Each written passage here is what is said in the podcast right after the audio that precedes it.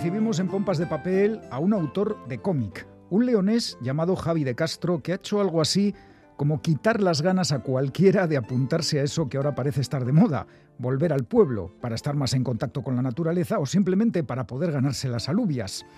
Lo último de Javi de Castro es una novela gráfica titulada Villanueva, publicada por la editorial Vascastiberri, de la que vamos a hablar a continuación con él, con el autor, Javi de Castro. Bienvenido a Pompas de Papel. Hola, muchas gracias. Lo primero decirte que yo suelo pasar parte del verano en un pueblito de la montaña palentina que se llama Velilla de la Peña, está entre Guardo y Cervera de Pisuerga.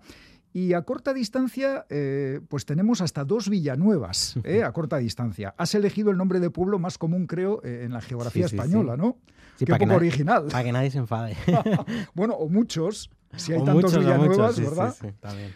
Bueno, Villanueva es la historia de una pareja que se va de la ciudad al pueblo en busca de un futuro. Se han quedado sin trabajo, sin piso, ella está embarazada y en Villanueva les ofrecen casa gratis y una nueva vida.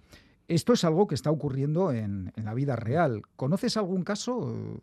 No personalmente, pero sí que, por lo menos en León, en las noticias regionales, es lo habitual, muy habitual, que hablen de cualquier pueblo que, que hace este tipo de iniciativas para, que, para reactivar la, la población. ¿ves? Sí, es lo que se llama la España vaciada y que Mm. están haciendo lo posible por, por llenarla, ¿no? Llenarla de algo.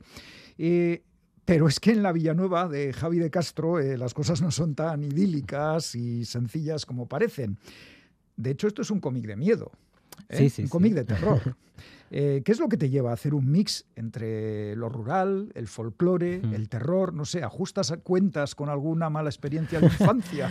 Pues, eh, a, ver, yo, eh, claro, soy de, soy de León y mi pueblo es de Carrizo de la Ribera, es el pueblo de mi madre y, y yo he veraneado allí mm, desde, bueno, de chaval siempre he vera- veraneado y conocía pues estas festividades, el, en concreto el Antruejo, que es el carnaval tradicional que hacen allí y, y claro, da, da un poco de miedo, eh, incluso con, con contexto y sin contexto, ver esas, eh, esas máscaras, esas eh, harapos ¿no? que llevan prácticamente, calaveras, o sea, es una cosa que, que vista Bueno, desde un poco siniestra, ¿no? muy siniestra y vista desde fuera y ya te digo que aunque incluso vista desde dentro.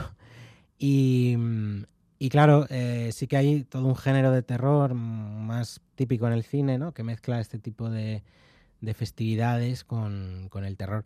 Y entonces era una cosa como que siempre estaba, estaba ahí en, en mi cabeza dando vueltas y justo eh, coincidió que en 2019, mucho antes, bueno, antes de, de la pandemia y tal, Sí. estuve por, por estos, por muchos pueblos de, de la provincia de León dando talleres de, de- de cómic y eran pueblos muy pequeños, ¿no? Eran pueblos de 40, 50 habitantes y Vamos, notaba... que respiraste el ambiente, Sí, ¿no? ese, ese ambiente, ese estar esperando en la plaza del pueblo y que no pase nadie. y, y la sensación esa de ser el extraño, porque son pueblos que ni siquiera te puedes perder, tienes que ir eh, a propósito. Y claro, es esa, esa sensación de, de que, que todo el mundo te mira. Luego te- me trataron súper bien en todos los sitios. Pero claro, era como, ¿quién es ese? Ese debe ser el del taller, ¿no? El que viene a dar el taller y tú estás ahí como... Y tú Claro. pensando, ¿qué digo? ¿Digo Claro, algo? Claro, y yo pensaba, bueno, si todos se ponen de acuerdo, yo de aquí no, no salgo. Y empieza, empieza ahí surge un poco el germen de, de lo que se acaba siendo la historia. Ujú. Eh, en el cómic, eh, bueno, lo has dicho, ¿no? Vemos a personas vestidas con máscaras y trajes rituales. Están inspiradas en las vestimentas que tú nos Mm. dices y efectivamente dan. ¿Son fieles reproducciones o te has dejado llevar? Me he dejado llevar, Vale, sí, sí, vale. sí, porque al Es final... que son muy inquietantes, Sí, ¿eh? hay cosas que, que incluso yo creo que son más inquietantes. En la Sí, realidad. Sí, sí, sí. Yo creo que si las ves, eh, claro, porque también lo que es ver un dibujo, a ver una calavera real y cosas así, pues Ujú. impresiona bastante. Pero sí que, claro, al final, como he creado mi propia mitología y mis propios rituales, eh, está todo un poco adaptado a, a lo que me convenía. Pero sí que, sí que veis, si, si buscáis información sobre el antruejo, veréis cosas inquietantes. Sí, sí. Bueno, y verlo en directo, ¿no? Tiene que Verlo ser en un directo, espectáculo. sí, es, es- es muy chulo, la verdad, merece la pena. Bueno, hay que decir que en Villanueva buena parte del terror está en la atmósfera, es decir, aquí no hay hombres lobo, no hay vampiros, no hay monstruos prehistóricos que surgen de la nada, eh, está ese ambiente opresivo, esa amenaza inminente, la imposibilidad de escapar, lo que tú decías, que es que pensabas, bueno, si aquí quieren, no salgo del pueblo, ¿no? Sí, sí. Es muy de película de miedo de estas de que no hay monstruo de por medio, pero hay mucho, hay terror, hay motivo para, para aterrorizarse, ¿verdad? Sí, hay, hay mal rollo, ¿no? En general. Mal rollo, sí, hay es mal una rollo, manera. hay una incomodidad, ¿no? De, de, claro, ves a los personajes que somos, eh, empatizamos con ellos porque somos los que llegamos al pueblo también nosotros. Y vemos cosas raras, ¿no? Cosas que eh, extrañas, ¿no? sí, las, vas, las, vas, goteando en alguna viñeta, ves y dices, mm, ¿qué pasa aquí? ¿no? Mm. Y poco a poco pues vamos eh, subiendo el, nivel hasta, hasta llegar al final. Sí, sí. que aun siendo un cómic, es llamativo cómo consigues momentos de tensión con sonidos, bueno, onomatopeyas, porque no se pueden escuchar, pero se imaginan, ¿no? Ruido de campanas, de mm. tambores, y, de verdad que en esas situaciones tensas sí que tienen que dar miedo, ¿no? Claro, claro, claro. El cómic eh, tienes eh, prescindes de muchas cosas que no tienes en, por ejemplo, en el cine o en, con sonidos. O, sí, los efectos sonoros. Sí, efectos sonoros. Aquí hay que imaginar. O las sorpresas, eh, que pueden funcionar también incluso en literatura. Pero en cómic, claro, el, lector puede avanzar muchas cosas. Entonces todo se basa en, en crear esa atmósfera de incomodidad, ¿no? Y decir esto, me quiero ir de aquí. Pues eh, a los que, como he dicho al principio, tenemos por costumbre pasar temporaditas en el pueblo, en fin, no sé si voy a volver a mirar de la misma manera, ¿eh? lo que llamamos el terruño. Bueno, eh, Villanueva empieza como una historia cotidiana, es verdad, pues una pareja que va buscándose la vida a un pueblo, pero poco a poco van ocurriendo cosas, llega el miedo, llega la tensión es un esquema clásico de literatura y cine. Eh, no sé si tienes algún autor favorito que te haya inspirado, porque todos, todos bebemos, ¿no? De alguna fuente. Sí, eh, bueno, yo me, vi muchas películas de, este género durante, durante, el, durante el proceso del cómic.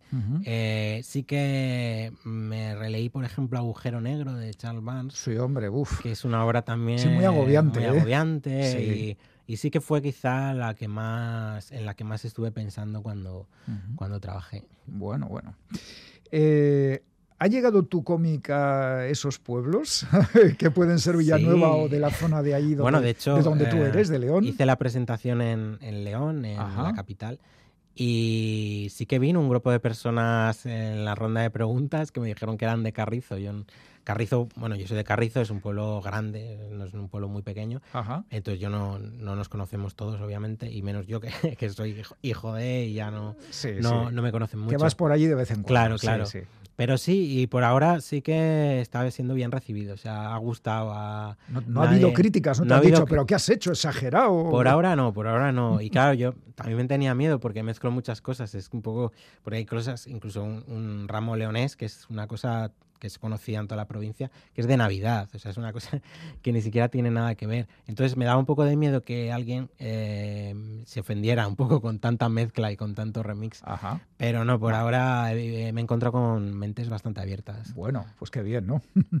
Hay que destacar la edición que ha hecho de tu obra la editorial Astiberri, tapadura, incluso relieve. Sí, sí. ¿eh? no sé, ¿querías tú que fuera así? Sí, sí, sí, sí. La verdad es que, eh, tuve la idea de hacer la portada como si fuera un grabado y, sugerí ¿no? la posibilidad, oye, si esto fuera un poco con un pequeño de hundido, esto ya quedaría de lujo y, fue una cosa que además desde la editorial lo vieron clarísimo porque dijeron, es que nada más ver el boceto ya habíamos pensado eso. O sea que. ¿Habías trabajado con Astiberri antes? No, es la primera vez. ¿Y qué tal la experiencia? Buena, muy buena, muy buena, la verdad. que encima te, traen, te traen a Bilbao, ¿verdad?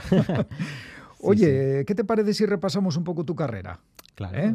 Eh, en 2014 creo que publicas tu primera novela gráfica, Sandía para cenar, ¿eh? que es la historia de Rubén, un joven que comparte piso pues no sé, vamos a decirlo así, con una sandía humanoide. sí, sí, ¿eh? Una sandía humanoide. En 2015, junto a Josep Busquet, firmas La Última Aventura. Un año después, en 2016, con textos de María Hernández Martí, ilustras el libro Que no, que no me muero, que va sobre el cáncer de mama. Y ese mismo año te dan el premio Autor Revelación en el Salón del Cómic de Barcelona. ¿Cómo recuerdas ese momento? Pues eh, con mucha felicidad e incredulidad. Porque, bueno, cuando me nominaron sí que fue una alegría, pero que me lo diesen no, no contaba con ello para nada, la verdad, sinceramente. Y sobre todo por, por el resto de, autores con los que estaba, con los que competía, entre, comillas. y, y, me lo dieron y la verdad es que, bueno, fue una, una alegría tremenda y y muy bien. Oye, y ahí, y que lo tendrás, ¿no? Sí, ahí, ahí está en casa. no lo tienes calzando un mueble, ¿no? No, no, está ahí en, una estantería, pero sí, sí. En 2017 publicas Larson, el hombre con más suerte del mundo, que es una novela gráfica muy llamativa. Es la historia real de Michael Larson, un mm. vendedor de helados que en la década de los 80 logró triunfar eh, en un concurso de televisión estadounidense, el Press Your Luck. Mm. Eh, ¿cómo, ¿cómo, te surge la idea de hacer un cómic sobre este, sobre este personaje real? Mm, pues era una historia que conocía desde hace, desde hacía muchos años antes y cuando la leí fue como me enamoré de la historia, ¿no? Era una historia tremenda y que tenía un montón de cosas muy atractivas a la hora de dibujar, ¿no? El mundo de la tele, el mundo de entre bambalinas, eh, luego el personaje tan extraño que era Michael Larson y fue una historia que, que me atrajo mucho. Y cuando me surgió ahí un momento para poder hacerla, aproveché y la, y la hice. Y la verdad es que es una historia increíble. De verdad que sí, ¿eh? muy recomendable. Oye, que en 2019 entras en el campo de los webcomics con The Ice. Eh, ¿Está publicado originalmente en inglés? Está en inglés y en castellano.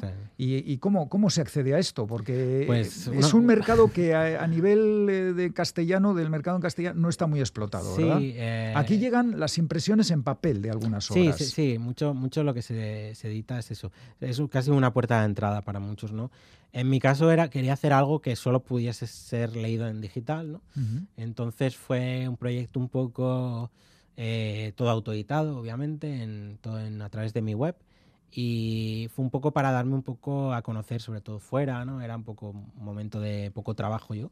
Entonces yo quería, quería llegar a... A, otros, a, otros lugares, a ¿verdad? Otros, mercados. Oye, que te, te, nominaron para un Eisner y un Harvey, ¿no? Sí, sí. Estamos hablando del Oscar de los cómics, los Eisner, los Harvey, también muy prestigiosos en Estados Unidos. Bueno, no está mal, ¿no? Sí, la verdad es que mereció la pena ya solo por eso y la verdad es que me colocó en el mapa eh, internacional y, nacional definitivamente también. O sea que ha sido positiva la experiencia. Sí, sí, ha sido muy buena. Oye, a ver, que no lo sé de verdad, ya lo siento, ¿qué es The Ice? Cuéntanos.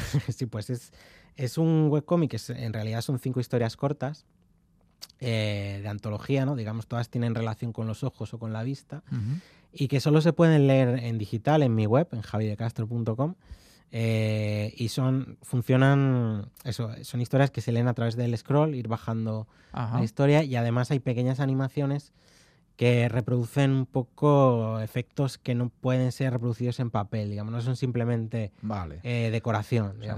has, jugado con el medio las posibilidades que tiene. Lo he explotado todo lo que podía, sí, sí. Muy bien. Eh, además del cómic, te dedicas a la ilustración, que mm. amigos, hay que vivir y se trabaja en lo que se puede, ¿verdad? Eh, y ahí está tu trabajo junto a Modesto García, un mm. juego viral de redes sociales que ha acabado convertido en libro, Crímenes Ilustrados. ¿Qué nos cuentas de esta experiencia?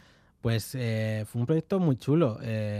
Modesto me contactó al principio de la pandemia no nos conocíamos. Ay, la pandemia. La pandemia dio cosas buenas también. Sí, sí, sí. Y fue, fue esto un proyecto, una idea que él tenía y que se trataba de hacer una ilustración. El, entonces, él, claro, él, es guionista, él es escritor, pero no dibujante, entonces necesitaba un ilustrador. Entonces, eh, lo que mostramos es una imagen donde hay una habitación o, bueno, sí, un, escenario donde hay un cadáver y todas eh, una serie de pistas a, través de la ilustración y a través también de propios enlaces a otras ilustraciones. Oh. Entonces, con cuatro o cinco ilustraciones tienes que resolver ese crimen a base de solo ver los dibujos y ver lo que hay. Y la verdad es que lo funcionó muy bien en redes sociales, que es donde lo originalmente lo publicamos. Sí. Y seguimos haciendo y a través de eso pues nos han llegado de, encargos de publicidad para hacer cosas así y salió la posibilidad también de hacer de llevarlo a, libro en papel y la verdad es que quedó, quedó muy chulo, un trabajo muy bueno. Mm, muy bien. Eh, bueno, pues eh, más o menos lo sabemos casi todo de ti. Lo que nos queda por saber es si tienes algún nuevo proyecto entre manos.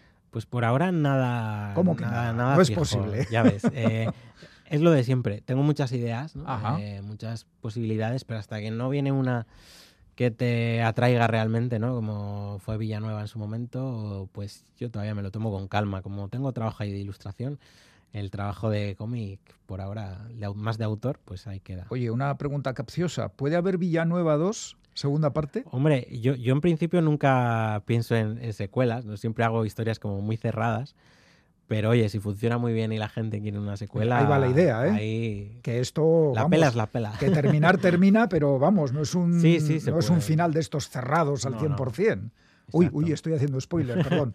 bueno, no, no, no, que he dejado sin contar un montón de cosas que pasan en esta novela gráfica Villanueva, muy recomendable, publicada por Astiberri. Su autor, Javi de Castro, nos la ha presentado en Pompas de Papel. Javi, muchísimas gracias, enhorabuena por tu trabajo y hasta la próxima. Muchas gracias, un placer.